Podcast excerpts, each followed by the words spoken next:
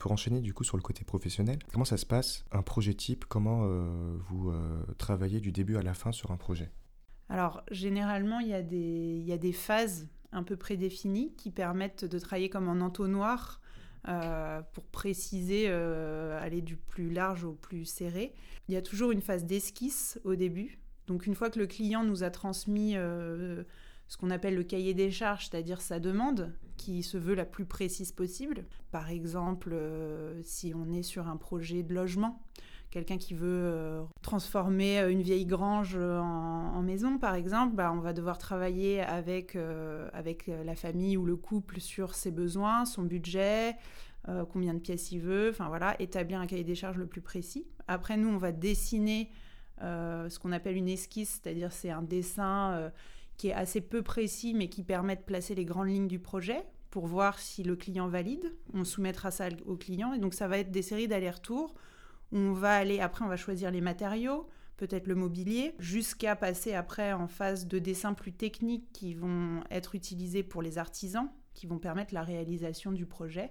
Et après, nous, euh, parfois, on va jusqu'au suivi de chantier. Donc là, le chantier est en cours et on, passe euh, vérifier le travail des artisans pour vérifier que la réalisation est conforme euh, au projet. Voilà, du coup, c'est vrai qu'il y a différentes phases. Il y a la phase où on travaille seul devant son ordinateur.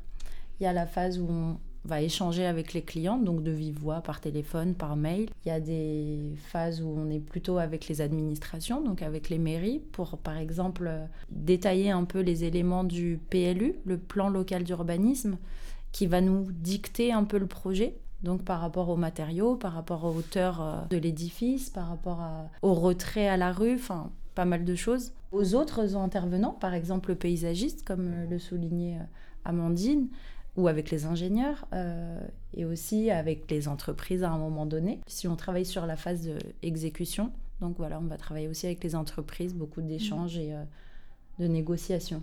Et euh, nous aussi en archi intérieur, mais je pense que vous avez ça aussi en, archi, une phase que j'aime bien, c'est de travailler aussi avec les fabricants de matériaux ou les fabricants de mobilier parce que c'est un moment important. Nous, on est spécialisé dans des questions d'écologie et le choix euh, du mobilier ou du matériau euh, va avoir aussi un impact euh, important si on prend du plastique, du métal ou du bois. L'impact écologique qu'on aura ne sera pas le même selon le choix du matériau. Ça permet aussi du coup de rencontrer des gens qui font d'autres métiers, qui sont peut-être fabricants de mobilier dans le, centre de la France et que... Et, le fait de choisir de travailler avec eux, quelque part, on, va faire travailler tout un pays ou tout un continent. Enfin voilà, et on participe d'une économie en fait. Donc euh, moi j'aime bien ces moments-là parce que c'est là où on se resitue euh, dans, un univers de métiers très différents. Et c'est justement la question que je voulais vous poser, c'est aujourd'hui avec le réchauffement climatique, vous avez forcément un rôle à jouer dans les bâtiments. Donc vous choisissez non seulement les matériaux qui vont être utilisés, et c'est quoi euh, pour vous qui sera un peu l'habitat de demain, comment ce sera fait, et comment vous, vous voyez la chose? Moi, mon ambition, euh, c'est de travailler en collectivité territoriale. Je trouve ça beaucoup plus intéressant et comme j'essaye de redonner un peu de sens à ce que je fais, euh, l'architecture, c'est d'intérêt public. Donc euh, voilà, c'est vraiment mon idée. Donc pour le moment, moi, j'essaye d'accompagner les villes à construire mieux. Il y a une association qui s'appelle Ecopolis, par exemple, qui propose des formations et un accompagnement vers une. Alors, c'est pas une certification, ça s'appelle Bâtiment durable francilien, donc parce qu'on est en Ile-de-France. C'est vraiment de trouver tous les acteurs qui vont faire en sorte, enfin, pour travailler ensemble d'ailleurs euh, et pour nous accompagner, à construire mieux. Et c'est vraiment beaucoup de pédagogie en fait.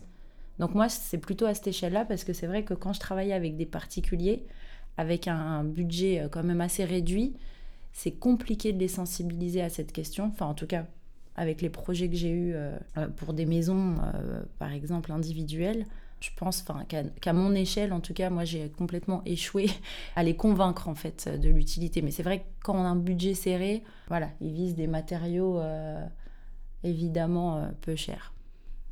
Euh, je pense qu'il y a plein de niveaux de réponse parce que, comme on disait tout à l'heure, euh, l'architecture, ça peut toucher à l'urbanisme. Donc déjà, à l'échelle de l'urbain, choisir par exemple de construire des banlieues pavillonnaires qui s'étalent autour des villes et qui mangent les campagnes et qu'obligent leurs habitants à avoir une, deux, trois voitures pour pouvoir euh, se déplacer, qui sont obligés du coup d'aller au centre commercial ou à la zone commerciale du coin pour faire leurs courses. Donc déjà à l'échelle du plan d'urbanisme, construire dense ou construire étalé par exemple, ça a un impact sur l'environnement. Après sur le bâtiment lui-même, les choix des matériaux, est-ce que ça va être bien isolé Est-ce que le matériau qu'on choisit il est renouvelable ou pas? Est-ce que c'est une structure bois ou euh, du béton par exemple? Est-ce que euh, l'habitat, elle, va être autonome en termes d'énergie, capter, euh, capter le soleil et après, à l'échelle euh, de l'intérieur ou sur le choix des, matériaux et des objets, mais aussi à l'échelle des pratiques, est-ce que je vais pouvoir euh, trier mes déchets facilement euh, cultiver mon petit jardin sur mon toit, par exemple, pour être autonome? Il y, a énormément d'échelles, donc c'est difficile d'avoir une seule image en tête. Mais je pense que, enfin, nous, en tout cas, sur ce qu'on essaye de faire dans mon agence, c'est euh, on part un peu dans toutes les directions, mais euh, on essaye de travailler pas mal sur le recyclage, par exemple, et le réemploi de matériaux. Euh, on développe, par exemple, un absorbant acoustique qui est en textile recyclé. On essaye aussi d'apprendre aux gens à bricoler par eux-mêmes. On a un atelier où on, essaye de leur apprendre à faire par eux-mêmes des choses, donc de transmettre des savoir-faire. Mais en fait, ça peut partir vraiment dans toutes les directions. Ou à l'échelle du conseil, comme tu disais, dans les grandes villes. Enfin, il y a un terrain de jeu immense dans le domaine euh, et il y a tout à faire encore en fait. Pour moi, il n'y a pas d'écologie euh, uniquement sur un domaine. Il faut vraiment que ce soit transversal. La question de l'environnement, en fait, l'environnement, c'est ce qu'il y a autour de nous. Donc, c'est vraiment une question très politique. Euh, dans les quartiers populaires, par exemple, la présence policière ou les contrôles aux faciès, ça y joue en fait. C'est vrai qu'une municipalité, elle a vraiment un rôle à jouer là-dedans, enfin une municipalité ou même l'État hein, finalement, parce que du coup, ne pas être bien dans son environnement participe même aux questions écologiques, parce que on se sent pas chez soi, on se sent pas dans son quartier. Quand on a un périmètre de 100 mètres autour de chez soi, où en fait on n'est pas vraiment sûr d'être chez soi, c'est un vrai problème euh, sociétal. Donc il euh, faut vraiment voir euh, l'écologie et les questions environnementales comme quelque chose de très transversal et pas l'appliquer qu'à un domaine en particulier. Il faut vraiment faire attention à ça. moi, je trouve que c'est important de voir large. Parce qu'en plus, tu prends moins soin de ton environnement si tu t'y sens pas légitime, par exemple. Si on te fait comprendre qu'en gros, tu euh, t'es pas le bienvenu ici, tu vas pas euh, te l'approprier euh, et en prendre soin comme si tu t'y sentais bien. Et sur les aspects environnementaux, écologiques, est-ce que vous pensez aussi que vous pouvez mettre en avant vos convictions personnelles dans vos travaux ou est-ce que vous êtes obligé quand même de vous tenir au choix du client et donc du coup, est-ce que vous pensez que la créativité finalement peut être très facilement restreinte à cause de vos clients et commanditaires? Alors souvent pour des questions budgétaires, oui, le projet euh, original est modifié. Après, euh, c'est à nous aussi d'arriver à convaincre. Moi, cette question-là, elle, me parle beaucoup parce que du coup, euh, le côté artistique, enfin moi j'ai découvert l'architecture grâce notamment à Zahadid qui fait vraiment de l'architecture sculpture. Et bah, grâce à mes études et grâce à mon école surtout à la Cambre, j'ai appris à faire de l'architecture contextuelle en fait. Elle, elle fait. Euh, bon, c'est une grande artiste hein, pour moi. Elle fait des choses, euh, elle, fait, elle propose des projets euh, qui disent fuck de contexte. Moi, j'essaye en tout cas de faire tout l'inverse. Ça veut dire quoi l'architecture contextuelle? Alors, bah, c'est en prenant en compte bah, le contexte. Alors, je vais prendre pour exemple Mucem à Marseille. Mhm. Elle a répondu à, à l'appel à projet, elle faisait partie des, des lauréats. Euh, elle a vraiment pondu un projet, c'était magnifique en soi, mais ça prenait pas du tout en compte euh, la vie des habitants, les usages dans ce quartier de Marseille, euh, tandis que c'est Ricciotti, hein, je ne vais pas dire de bêtises, qui propose quelque chose de plutôt très contextuel, qui prend en compte les habitudes des riverains ou des touristes d'ailleurs, l'architecture et l'environnement proche et moins proche pour construire son projet. J'entends bien qu'il y a des habitudes des riverains, etc. Mais qu'est-ce que ça veut dire euh, sur un projet? Bah, Moi, j'utiliserais peut-être une image euh, pour différencier l'architecture sculpturale de l'architecture euh, contextuelle. C'est peut-être un peu caricatural, mais en gros, l'artiste fait une, une, œuvre dans son atelier, ça vient de, ça vient de son esprit, il n'a pas du tout regardé où, où cette œuvre allait être implantée. Donc voilà, il va faire sa sculpture et il va venir la poser à un endroit dans une ville du monde, mais finalement on aurait pu très bien la mettre euh, à l'autre bout du monde où on aurait fait la même chose, parce qu'on est plus sur une signature artistique et sur un geste, alors que euh, quelque chose qui va euh, regarder le contexte, bah, la, forme par exemple de la parcelle sur lequel on, peut implanter le bâtiment va sûrement influer sur la forme du bâtiment. Le bâtiment d'à côté aussi, on va, on va prendre en compte pour que ça dialogue bien. Euh, si par exemple euh, dans cette région-là euh, il y a un gisement de telle roche, et eh ben, on va peut-être travailler plutôt avec cette roche que de faire venir du matériau de l'autre bout du monde. Et du coup, on aura un produit qui participe de l'identité locale et pas quelque chose qui participe à ce que, c'est biaisé hein, ce que je dis, mais qui participe à ce que finalement toutes les villes du monde se ressemblent et que tous les buildings, qu'on soit au Japon ou à New York, euh, on ne fasse pas vraiment la différence. Euh, donc c'est aussi très politique de, choisir de ne pas euh, dire fuck the context justement et d'être très attentif à ça. Dans notre agence, comme on est spécialisé sur des questions d'écologie, justement notre la base de nos valeurs, c'est de dire qu'on valorise le déjà là et c'est notre point de départ dans notre travail. Donc c'est-à-dire le déjà là, c'est-à-dire l'existence, c'est-à-dire le contexte. En gros, on regarde d'abord les opportunités du contexte pour après créer un projet autour. Et on va venir sans idée du tout préconçue de la forme que le, projet doit avoir tant que on n'a pas regardé les opportunités du contexte. Bah, je rebondis du coup euh, par rapport à l'architecture sculpture. On a par exemple Frank Gehry, je ne sais pas si tout le monde voit, qui a fait euh, le musée Guggenheim à Bilbao, qui a aussi fait euh, le Walt Disney Center à Los Angeles. Enfin, il fait des bâtiments quand même qui se ressemblent assez et qui répondent vraiment tout à fait à ce que tu disais. Et à côté de ça, on a Patrick Bouchin qui va prendre euh, le lieu unique, par exemple, de, à Nantes. Le lieu unique, alors du coup, c'est LU. C'était euh, l'entrepôt LU, l'usine euh, pour les gâteaux. Et du coup, qui reprend un peu pas mal de codes. Alors, il, va reprendre l'histoire un peu de, de, Nantes qui faisait partie du commerce triangulaire, enfin de l'esclavage, et euh, il va aller chercher, euh, comment dire, à l'origine, en fait, euh, alors je sais plus dans quel pays d'Afrique, il va aller travailler avec des gens, avec des artisans qui vont aller construire des... je me souviens pas, ça fait des années, mais en fait, vraiment, c'est redonner du sens à son travail et au lieu, en fait, qu'il va vouloir mettre en avant. Donc euh, c'est vraiment euh, retravailler avec les, acteurs, euh, c'est trouver du sens en fait au projet. D'inscrire un peu dans une histoire, dans un contexte et lui donner vie dans la société dans laquelle il se En fait l'architecture aussi c'est des fois, enfin c'est souvent normalement raconter une histoire.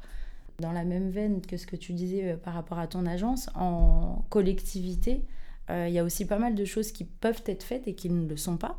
c'est justement établir un peu des, listings, des, boîtes à outils pour récupérer justement, bah, par exemple, des éléments de menuiserie, des portes, des fenêtres qui peuvent être utilisés pour un projet futur sur un bâtiment qui va être démoli ou déconstruit. Donc, euh, vraiment, il y a énormément de choses à faire euh, sur ce terrain et à toutes les échelles. Et il faut vraiment, c'est vraiment une question politique.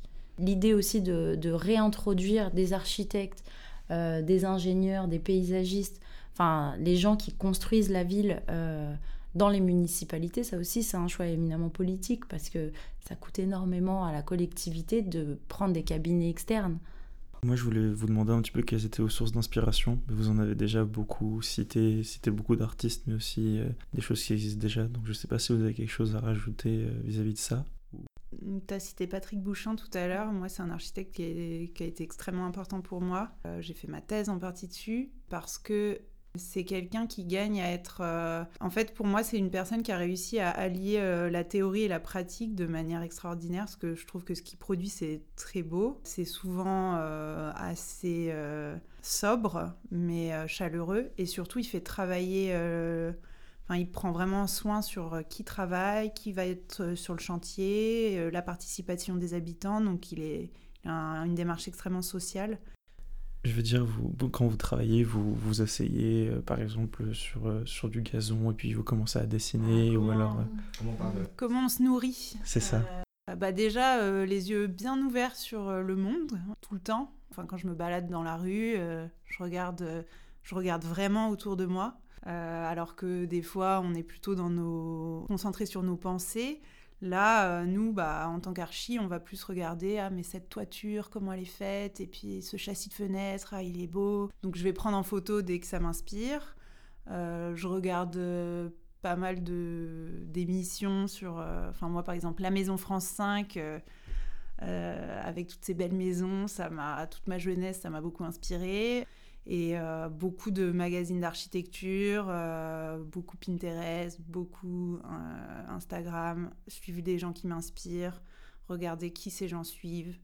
Enfin voilà, je me nourris énormément d'images et c'est comme ça aussi qu'on se fait une culture. Euh, parce que euh, je ne sais pas si c'est aussi valable dans l'archi, mais nous, dans le design, il y a aussi l'aspect tendance.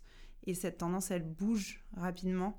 Et du coup, c'est important d'être imprégné de ça pour rester contemporain en fait dans nos choix esthétiques. C'est vrai qu'en architecture, c'est d'autres choses. Moi, j'avais décidé d'appeler ma société Brute bah, dans le temps, justement, nous, moi, j'ai surtout pas envie que ce soit tendance, un bâtiment. Enfin, il est là pour rester le plus longtemps possible. Et euh, si dans 5 ans, ton bâtiment, il, il est démodé, finalement, c'est ça, parce que la tendance, c'est ça aussi. Moi, c'est plutôt, enfin, quand je vais créer euh, un bâtiment, quand je vais concevoir, euh, par exemple, on me demande de créer une mosquée, bah, je vais aller regarder ce qui s'est fait, mais à l'origine, en fait. Et vraiment, c'est super intéressant parce que finalement, on découvre même euh, des nouvelles techniques, des nouveaux matériaux, et euh, c'est vraiment un retour aux sources. Donc moi, c'est plutôt comme ça que je travaille. Euh, voilà, on a des métiers un peu différents, mais la temporalité n'est pas la même, quoi. La sensibilité reste, enfin la démarche reste la même, c'est-à-dire se nourrir d'une forme ou d'une autre, et une certaine forme de curiosité en fait, pour ce qui a déjà été fait. Et par contre, arrêtez de regarder. Enfin, nous, on a le droit, les architectes, les professionnels, mais les clients, il faut qu'ils arrêtent de regarder France, euh, France 5. Un, un, projet, ça se fait pas en 5 minutes ah euh, sur un morceau de papier. C'est vrai. Ouais, parce que du coup, on dévalorise un peu tout le travail qu'il y a, y a en amont et euh, voilà, on rencontre pas nos clients et dans les 5 minutes, on, on projette une esquisse. Ça, c'est pas du tout comme ça que ça se passe. Et on voulait savoir euh, qu'est-ce qui vous plaît le plus dans vos métiers et aussi est-ce qu'il y aurait des choses qui vous plaisent un peu moins? Moi, c'est de, devenir actrice en fait euh, des décisions politiques, d'être force de proposition pour euh, l'évolution de la ville, d'être proche des habitants et de finalement redonner la parole à ceux qui habitent le terrain. Moi, étant ancienne habitante des quartiers populaires, c'est vraiment d'avoir une voix et de ouais, d'être de plus subir en fait des politiques euh, urbaines. Euh. Voilà, c'est ça dont je suis le plus fière, c'est de pouvoir proposer et être vraiment actrice euh, de ce qui est en train de se passer dans, dans nos quartiers ou nos villes populaires. Et sans subir, sans subir. Et moi, je dirais que ce qui me plaît vraiment, là, parce que aussi on est spécialisé en écologie, c'est de pouvoir repenser des choses belles mais qui vont être aussi euh, intelligentes euh, du point de vue euh, des matériaux et du respect de l'environnement. Parce que souvent on pense réchauffement climatique, environnement, contraintes, culpabilité, alors que nous c'est un vrai terrain de jeu quoi. C'est des contraintes certes, mais notre but c'est de faire des choses belles et désirables, tout en étant bonnes pour l'environnement. Ça c'est vraiment ce que je préfère. C'est vrai que c'est les contraintes qui dessinent un projet, c'est ça qui, qui, nous amuse en fait. C'est de rebondir sur les obstacles euh, et de pouvoir euh, trouver des solutions euh, bah, innovantes. Ouais, parce qu'on croit souvent que les contraintes, c'est contraignant, mais en créativité, plus il y a des contraintes, plus ça devient intéressant en fait. Si on a une page blanche pour créer n'importe quoi, c'est difficile finalement de travailler plus on a des contraintes, plus euh, là, notre intelligence, elle est mise à l'épreuve et ça devient intéressant. Qu'est-ce que vous donneriez comme conseil à un jeune aujourd'hui qui aimerait se lancer dans l'architecture, qui aimerait euh, faire des études d'architecture, que ce soit pour l'architecture d'intérieur, tout ce qui concerne aussi le design, ou euh, l'architecture classique? Bah, moi, peut-être le premier conseil, et c'est quelque chose qu'on n'a pas abordé, c'est que pas avoir peur de choisir cette voie en fait, parce que moi j'ai fait des études, euh, j'ai fait un bac scientifique et quand j'allais voir mes profs euh, en terminale pour signer les petits papiers pour euh, qui me donnaient le droit de participer au concours ou des choses comme ça, ils me disaient tous mais tu choisis cette voie, mais t'as pas peur d'être chômeuse, c'est bouché. Moi j'ai été très inquiète pendant une partie de mes études de me dire bah si en fait c'est ça que j'ai envie de faire, même si du coup j'y allais un peu la peur au ventre. Et aujourd'hui je regrette pas du tout parce que en fait quand on fait ce qu'on aime, euh, je pense qu'on va beaucoup plus loin que quand on choisit une voie entre guillemets sûre, qui l'est peut-être pas forcément dans le temps d'ailleurs, et dans lequel on va aller peut-être moins loin. Donc pas avoir peur, pas trop écouter les gens qui te disent c'est bouché, parce qu'en fait, tout, en soi, tout est bouché. Donc euh, où rien n'est bouché. Enfin voilà, enfin l'important c'est de faire ce qu'on aime et euh, de se donner vraiment les moyens d'y arriver. Donc ça c'est la première chose dans la tête en fait, faut se rassurer. Et après faut faut trouver quelque chose qu'on aime suffisamment, enfin archi, euh, archi intérieur, enfin trouver sa voie qui nous plaît suffisamment pour qu'on ait envie de donner de l'énergie et de travailler en fait pour euh, arriver à être bon dans ce qu'on fait et, ça je trouve que c'est que quand on trouve le plaisir qu'on arrive à vraiment devenir pouvoir devenir bon. Donc être exigeant sur le fait que ça doit nous faire plaisir. Ouais, je suis tout à fait d'accord avec toi. Moi qui faisais des études en informatique où euh, je traînais des pieds pour aller à la fac, c'est vrai que recommencer, enfin repartir sur euh, une nouvelle euh, aventure, enfin franchement j'y allais, j'y allais le cœur léger parce que j'aimais déjà ce que j'apprenais. je savais du coup, enfin non, je savais pas, je connaissais pas tout le potentiel et comme je le disais tout à l'heure, un peu l'éventail des métiers qui nous sont ouverts finalement parce que on peut, en, étant architecte, on peut euh, très bien être euh, designer, enfin d'objets. On peut euh, être architecte, architecte d'intérieur, décorateur. On peut travailler pour les collectivités territoriales. On peut travailler dans l'urbanisme. Enfin, franchement, il y a un éventail tellement énorme. On peut trouver notre voie et il faut expérimenter. Il faut expérimenter, il faut pas avoir peur. C'est vraiment à la portée de tout le monde. Franchement, c'est vrai que dans l'imaginaire collectif d'être architecte, les gens font waouh non, en fait, euh, c'est un master comme un autre. Euh, alors, bien sûr, hein, je dis pas que c'est euh, c'est les doigts dans le nez. Hein. C'est vraiment, c'est beaucoup de travail, mais je pense que comme dans pas mal de d'études, mais voilà, quand on sait ce qu'on veut faire et qu'on veut participer un peu à la vie de notre territoire, franchement, c'est fabuleux. Merci beaucoup Amandine, merci beaucoup Anya d'avoir participé à cette émission et nous avoir apporté votre témoignage qui, je l'espère, sera éclairant pour nos lycéens. Et merci Ariane de, de nous avoir accompagnés. C'est la fin de cet épisode. On vous dit à une prochaine pour un prochain épisode de Trace ta route et bonne écoute.